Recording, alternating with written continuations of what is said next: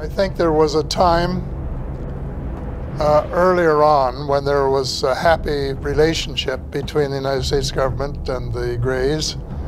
Um, they wanted to have Hollywood support how cooperative everyone was and what beautiful things were happening.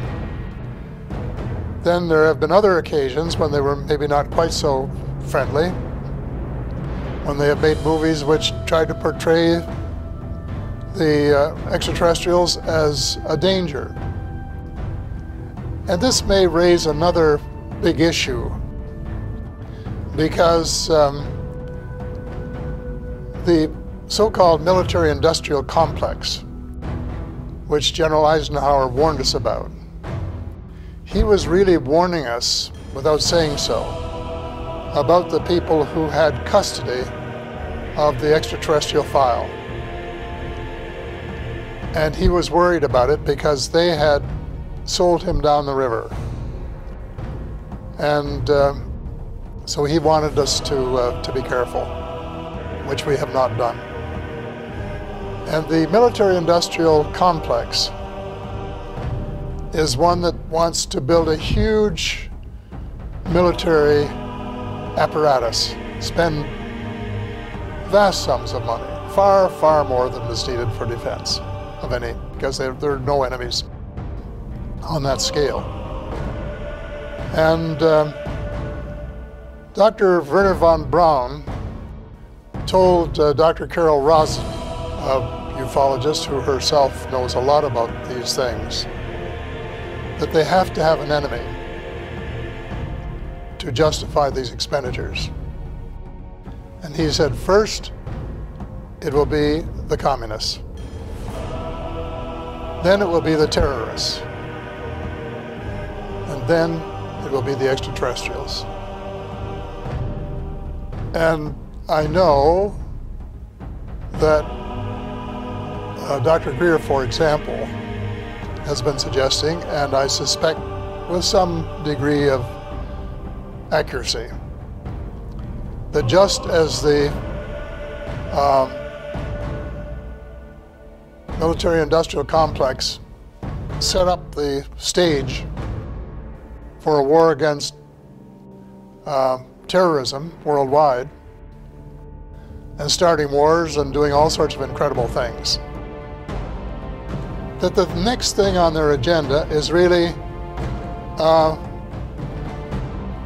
world government, a kind of unelected government with them in charge, with the cabal in charge.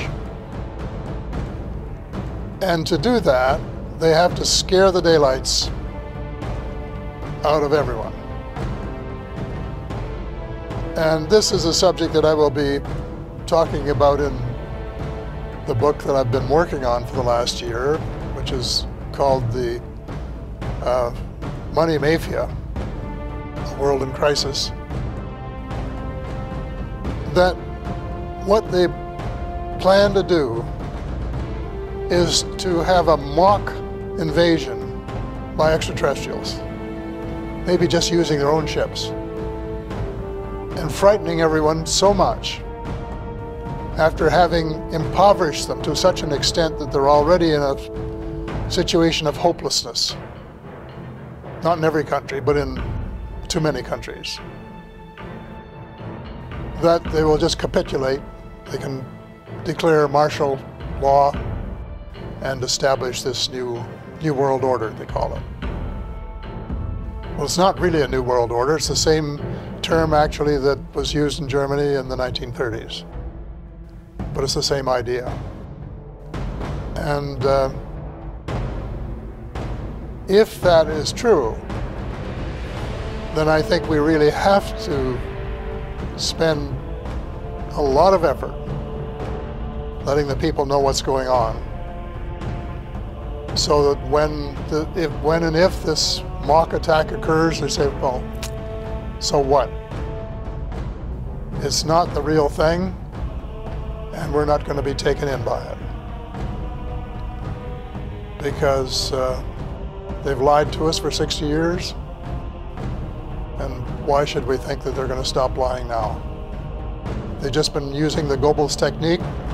Tell a lie that's big enough, say it often enough, and people will believe it, regardless of how outrageous it may seem.